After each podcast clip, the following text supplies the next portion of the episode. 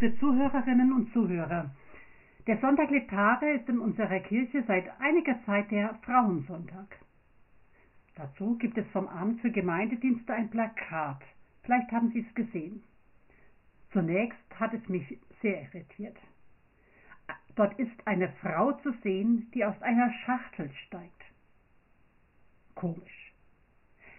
Erst als ich den Titel für diesen Sonntag las, begann ich zu verstehen. Handle with care. Füreinander sorgen. Klar, Handle with care, das steht immer auf Schachteln, in denen etwas Zerbrechliches oder Druckempfindliches verpackt ist. Wir sollen es vorsichtig behandeln, damit es auch gut ankommt. Auch wir brauchen es, vorsichtig behandelt zu werden, von anderen und nicht zuletzt von uns selber, denn auch wir sind zerbrechlich. Und viele andere brauchen es, dass wir ihnen unsere Fürsorge schenken, in der Familie, unter Freunden, im Beruf, im Ehrenamt. Was wäre unsere Gesellschaft grau und trist, wenn jeder und jeder nur für sich selbst sorgen würde? Eine kalte, lieblose Gesellschaft voller einsamer Egoisten.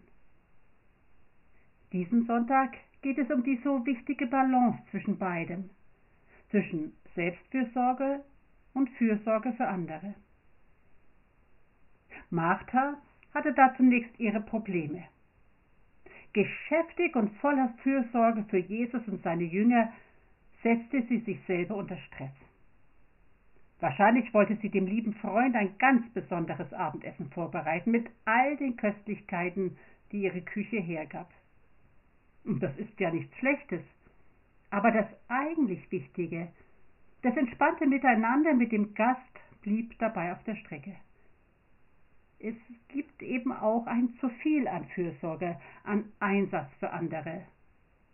Das ist die eine Seite. Aber es gibt ebenso das andere, ein zu wenig.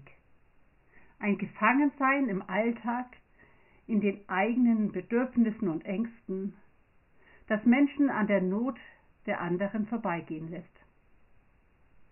Das Ich steht im Mittelpunkt. Vielleicht noch die engste Familie, aber dann ist schon Schluss. Priester und Levit in der Erzählung vom barmherzigen Samariter sind eindrückliche Beispiele dafür. Sie gehen an der Not des Verletzten am Wegesrand einfach vorbei.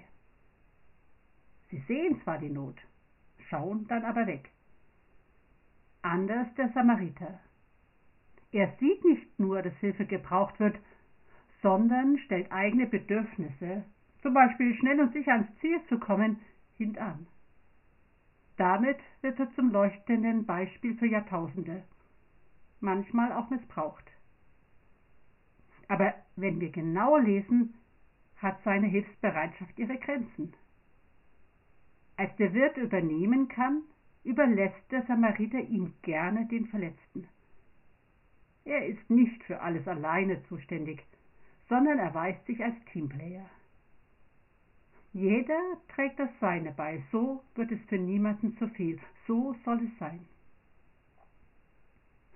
Es gibt nicht nur Situationen, zu deren Bewältigung wir andere mit im Boot brauchen. Es gibt auch Menschen, die uns überfordern, uns viel Kraft und Energie rauben, uns fast schon aussaugen, weil sie sich nur um sich selber drehen, immer wieder um die eigenen manchmal gar überbewerteten Probleme kreisen. Auch da hilft es, einen Punkt zu setzen und auf fachliche Hilfe zu verweisen. Eine dritte Geschichte aus dem Neuen Testament zeigt uns, dass wir manchmal auf den Putz hauen müssen, um Hilfe für unsere Schützlinge zu erzielen. Fürsorge für andere braucht viel Kraft. Die Frau aus Syrophonizien muss Jesus sehr bedrängen, bevor er bereit ist, ihrem Kind zu helfen. Manchmal müssen wir auch sehr energisch Hilfe einfordern. Bei Jesus, aber auch bei anderen. So in Ehen, wenn beide im gleichen Maß berufstätig sind, aber die Hausarbeit doch nur bei einem, beziehungsweise meist einer, der Frau landet. In Familien mit alten Eltern, die Unterstützung ihrer Kinder brauchen die oftmals nicht gerecht unter den Geschwistern aufgeteilt ist. In Schule, Sportverein und Gemeinde, wo die einen ihre Kinder nur abgeben, andere viele Stunden in den laufenden Betrieb investieren und dann auch noch die Organisation von Highlights wie Sommerfesten übernehmen, bei denen ihnen selber kaum Zeit zum entspannten Miteinander bleibt. Und am Ende sehen sie sich statt mit Dank womöglich noch mit Kritik konfrontiert. Da ist es gut, energisch wie die Syrophoniezierin um Unterstützung zu bitten. Wir schaffen einfach nicht alles allein. Doch auch das andere kenne ich. Da bietet jemand dem Nachbarn ganz ernst gemeinte Hilfe an, aber er will sie nicht annehmen. Aus Scham, aus falschem Stolz? Ich weiß es nicht. Aber was ich weiß, ist, dass ich bei der Nachbarin, bei der ich dreimal ein fehlendes Ei geholt habe, es ein viertes Mal nicht erbitten werde, wenn sie nicht auch einmal bei mir geklingelt hat, weil ihr etwas fehlte.